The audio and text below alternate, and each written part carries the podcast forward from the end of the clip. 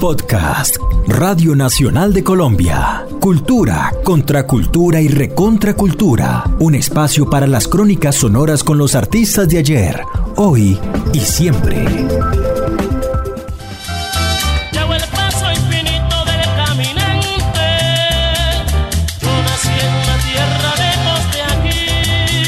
Yo creo que como toda la vida me ha gustado tanto la música, pienso que en el fondo hay un cantante frustrado que por no saber cantar terminó locutando con música. Ese Mike, a quien hace un guiño el Joy Arroyo en uno de sus éxitos indiscutibles, podría pasarse la vida narrando las miles de anécdotas que ha testificado, vivido y protagonizado dentro de las cuatro paredes de un estudio. ¿Qué tal, amigas y amigos bailadores? Les saluda Mike y esta noche estoy aquí vacilándola hayan sido las de las salas de grabación de una importante casa disquera colombiana o las de las cabinas de una de las cadenas radiales más populares del país. Si esas paredes hablaran, también darían cuenta de la labor que este hombre ha realizado para escribir a su manera y tal vez sin quererlo, un capítulo en el desarrollo y difusión de nuestra música tropical.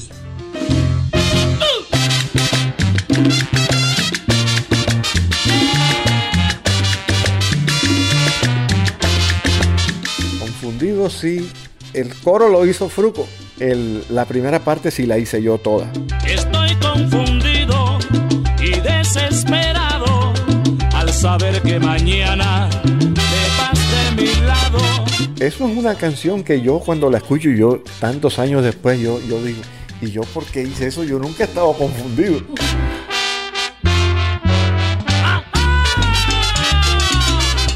Muchas letras son ficticias o imaginativas. A veces yo creo que pueden ser, pueden venir de un inconsciente, algo así que uno tiene ahí porque vio una película, cualquier cosa, la conversación de un amigo, todo puede ser. Iniciamos esta mirada por el mundo de la radio, de los picos barranquilleros y de las composiciones musicales de una de las voces más familiares que tiene Colombia. Esta es la historia de Mike Char. Quiero que a la hora de desayunar me lleven los platos a donde yo esté, donde esté. Lo mío era muy particular. El, cuando yo estudiaba, yo terminé el bachillerato en 1970, o sea, hace unos cuantos años. Entonces, e, esa década de los 60, que es la década donde yo hago elemental y bachillerato, era eh, eh, aquí en Barranquilla inclusive, los compañeros míos de colegio, que casi que fueron los mismos a través de toda la época del colegio, para ese momento el, gran fenómeno mundial eran los Beatles y los Rolling Stones y o sea, mis compañeros de clases tenían los discos de los Beatles, los discos de, y de bandas que se pusieron de moda en todo el mundo, las bandas esas de cuatro, dos guitarras, bajo y batería. E, esa era la locura. Yo no. O sea, mientras todos mis compañeros del colegio eh, eh, estaban en esa onda, a mí me gustaba la Billos Caracas Boys, me gustaban los melódicos, me gustaban los corraleros de Majagual, eh, o sea, me gustaba la, la onda tropical.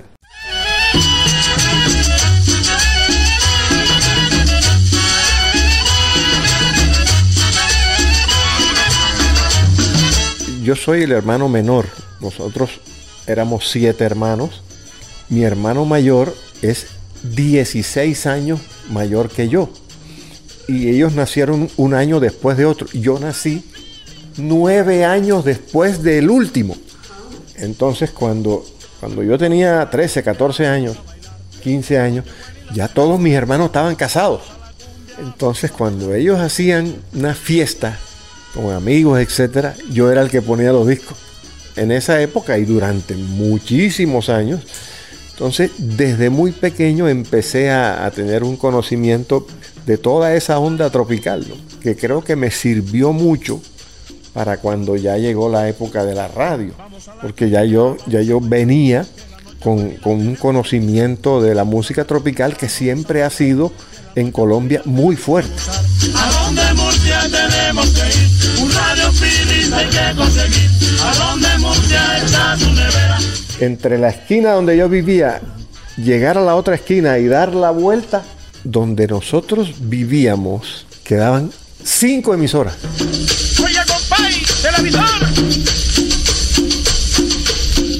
Desde Barranquilla, esta es una emisora. Estaba emisoras unidas, Emisoras Unidas, su emisora, informa la hora. Radio Vigía, Radio Libertad, Esta es su estación Radio Libertad, HJ, HJ. emisora Atlántico y Radio Piloto. Entonces, cuando yo esperaba el bus del colegio, en esa esquina pasaban los locutores de todas las emisoras. Y a veces la, algunas personas decían, mira, aquel locutor se llama fulanito, aquel se llama fulanito. Eso me hizo a mí poner las emisoras para oírlos, para escucharlos a ellos en, en sus turnos y poniendo música. Eso hizo que mi gusto musical se ampliara a la inquietud de la, de la cantidad de emisoras. Una de las emisoras no había pared, era de vidrio. O sea que nosotros podíamos ver al locutor allí en turno, dando la hora y poniendo los discos y todo. Eso me llamó mucho la atención. Junior, sus emisoras, como por ejemplo, que es una emisora bien bacana, y sus locutores, como por ejemplo, el pelao, que si la vacila, bien bacano, y todo el mundo, por todas partes hay hombre. La puerta de oro hay hombre. La puerta de oro hay hombre. Luego mis hermanos, varios años después, compraron una emisora. Olímpica Estéreo. Y lógicamente me llamó la atención porque ya yo no sabía de eso, pero conocía locutores, sabía lo que era una cabina porque las había visto por el vidrio. Y ya era un poquito más grande, ya, ya estaba por terminar el bachillerato. ¿no? Entonces yo termino el bachillerato, entro a, a estudiar de noche en la Universidad del Norte y trabajaba de día. Pues mis hermanos después compraron otra emisora. Y yo iba a las emisoras a visitarla, me hice amigo de los locutores, etc. La puerta de oro hay. Entonces me fui a trabajar a las emisoras en el año 73 o 74, ya, ya tenía 20 años. Y allí ya empecé a conocer a los artistas, porque mis hermanos también en carnavales hacían una, en esa época se llamaban casetas. Entonces, como a mí me gustaba tanto, yo terminé volviéndome muy amigo de, muchos músicos. Fuimos más allá de la relación entre el locutor o el artista, sino que yo me volví amigo de algunos, eh, muy personal. Mayo Galán, Adolfo Echeverría, el Afro Combo, Hermanos Martelo, Pedro Beltrán, los especialistas, Alfredo Gutiérrez, el binomio de oro y Silvio Brito, también los Betos, Esther Forero y los conjuntos de la 72 y los demás que están viviendo allá en Curramba Y de allí empieza el que algunos artistas querían que yo participara en la producción de los discos de ellos. A escoger temas, a oír algunas composiciones, etcétera. Alegría todo el día con la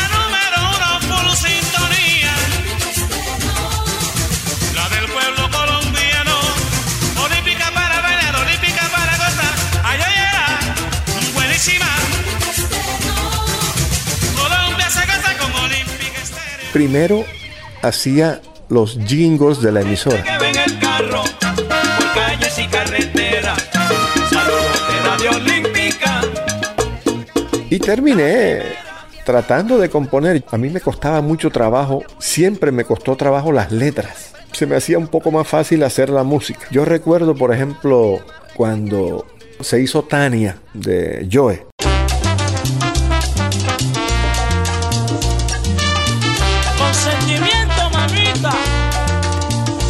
Ya estaba hecha toda la pista. Entonces, después de hecha la pista, vienen los coros. Y después es que viene el cantante, ya con los coros hechos. Voy a la ciudad, voy a trabajar. Ahí está el placer? Lo voy a buscar. Entonces, el Joe no le dejó a Fruco la segunda parte de Tania. Taratata, tan, tan, tan, tan, tan. Cuando entra el, Coro. el coro, me dice Fruco, ¿y qué hacemos aquí?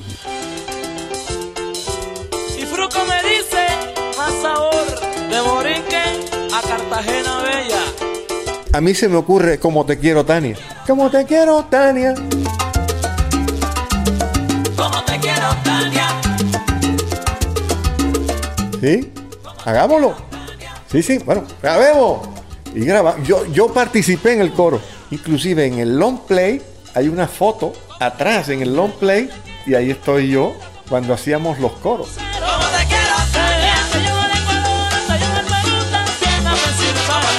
Hay unos impactos sentimentales que te abren la pluma de la composición, ¿no? Te facilita las cosas.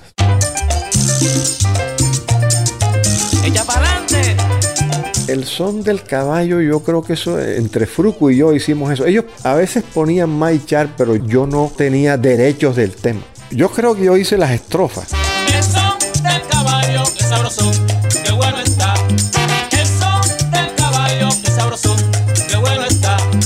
Cuando grababa Fruco, ellos me invitaban a Disco Fuentes, me invitaba a Medellín y yo duraba 15 días en Medellín por cuenta de Disco Fuentes, como una especie de, de asesoría.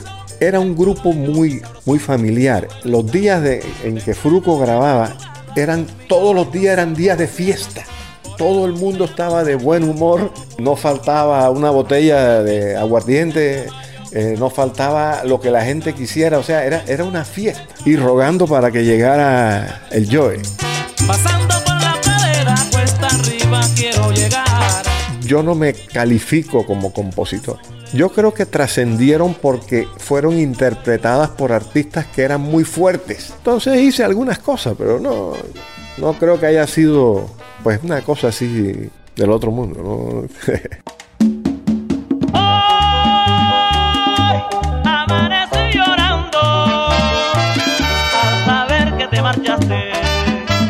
Yo tenía una señora que fue la que me crió a mí. Ella le dio cáncer y se murió. Murió de una madrugada. Entonces yo recuerdo que me llamaron tempranito a las 5 o 6 de la mañana a decirme que esta señora había muerto. Ahí hice, amanecí llorando. Desde niño me enseñabas los consejos de la vida.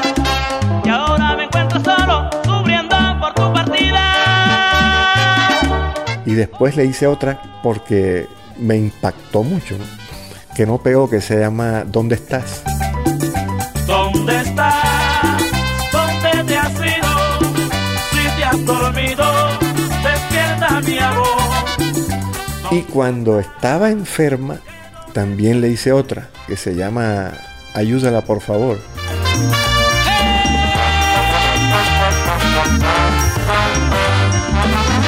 Encontraron al negrito en la puerta de la iglesia, rezando, rezando. El negrito era yo, ¿no? Rezando. Ay, Señor, ayúdala por favor. Ay, Señor. Las pocas canciones que hice, algunas tienen fundamento, ¿no? Eh, o sea, vienen de la realidad, pero otras no. Otras son, de pronto a veces son frases, frases que, que a uno le llaman la atención y de allí le empiezas a poner música.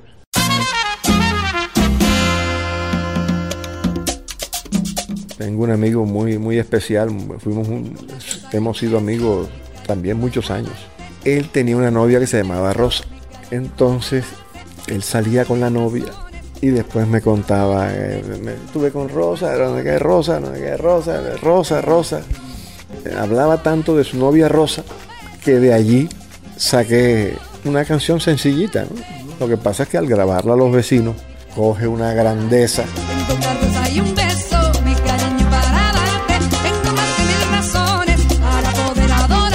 Inclusive ha sido de los mejores temas de los vecinos. Ese fue de los temas fuertes de los vecinos más fuera de Colombia que en Colombia. Me lo dijo la misma Mili Me dijo que fue de sus temas fuertes en Puerto Rico, Panamá, República Dominicana, Nueva York. O sea, los sitios donde ellos fue de sus primeros grandes temas. eh, tengo, creo.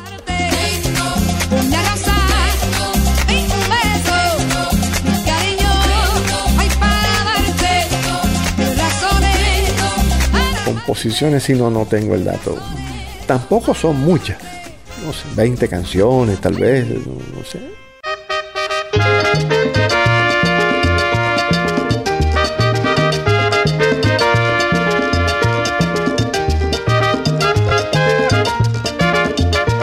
Nelson Enríquez, que fue muy gran amigo mío, muy, muy, muy, muy amigos, me grabó una, creo que una canción, no sé, creo que una que le hice a mi esposa, que se llama Desde la primera vez.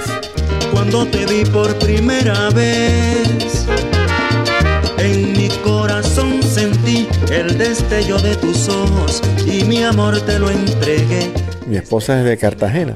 Entonces yo le dije, Cartagenera eres mi ilusión, de mi ser la consentida, y juro adorarte siempre por el resto de mi vida, desde la primera vez. Esa la grabó Nelson. Desde la primera vez. En esa misma época de los 17, 18, 19, 20 años, en Barranquilla había muchas verbenas.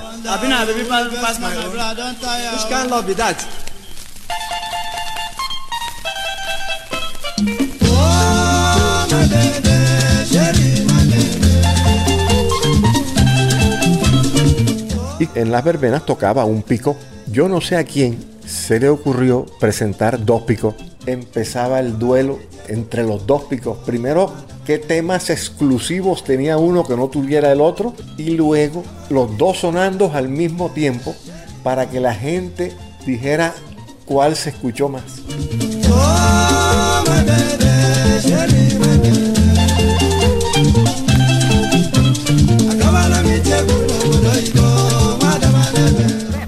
Produce salsa y de la buena, el gran Pijuán. El pico se llamaba el pijuán. Uno de los picoteros era el hijo del dueño. Y yo no sé si fue él o fui yo. Total que grabamos unas promociones con el nombre del pijuán.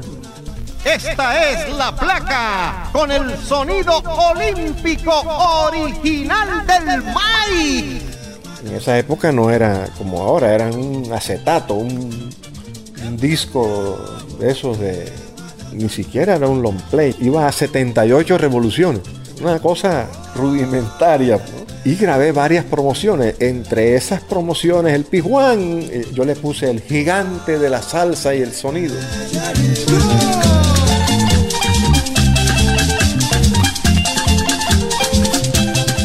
Ese disco de 78, como va tan rápido, la ganancia de sonido todavía es más fuerte. Entonces cuando ese picó puso el aquí suena, ¡Suena!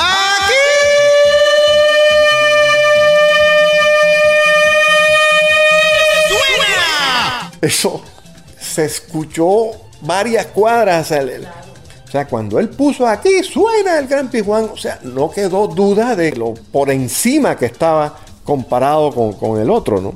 No necesito encuestas. Mi gente me consagró en el primer lugar. Entonces todos los demás me dijeron que querían grabar.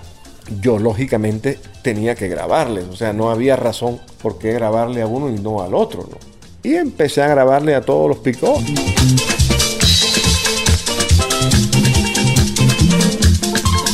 He grabado picó para Holanda. Yo creo que debe ser un, un costeño allá en, en Holanda. Hubo una época que grabé varios de México. Recuerdo que el barrio era, se llamaba Tepito. Nueva York sí he grabado muchos, pero esos sí son colombianos. Venezuela también. O sea, yo- a la gente lo disfruta y no veo por qué oponerme a eso o negarme. ¿no? Aunque sigas hablando, soy tu papá. La nota aguda que yo hago, a pesar de ser aguda, nunca ha sido molestosa. O sea, en el momento en que yo estoy locutando, yo trato de ponerle música a la locución. O sea, cuando yo digo, por ejemplo, en el caso de la emisora, yo digo, República Estéreo. Es una locución musicalizada para que no quede tan locutor, sino que quede como más elástica.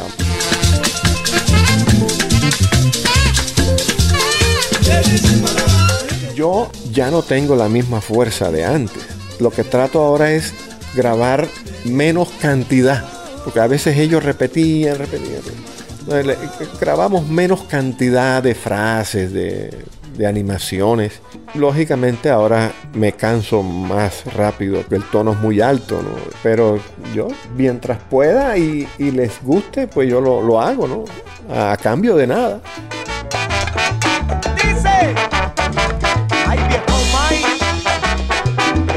Gracias Jaime, aquí estoy. Para mí es un placer, un orgullo que, que- que estés aquí para conversar de, de todo lo que he tratado de hacer a través de unos cuantos años. En Barranquilla hay un caballero que a todo el mundo pone a bailar. Barranquilla y en Cartagena a todo el mundo pone a gozar. Esta fue la presentación y esperando volver a complacerlos en próxima ocasión. Nos vemos. Hasta la próxima.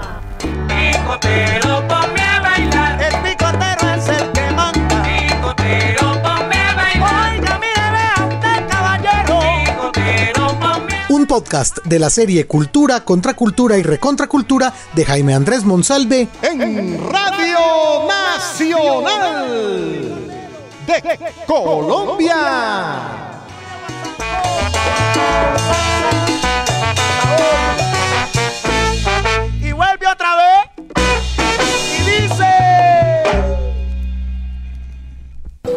Acabas de escuchar Cultura, Contracultura y Recontracultura, un podcast de Radio Nacional de Colombia.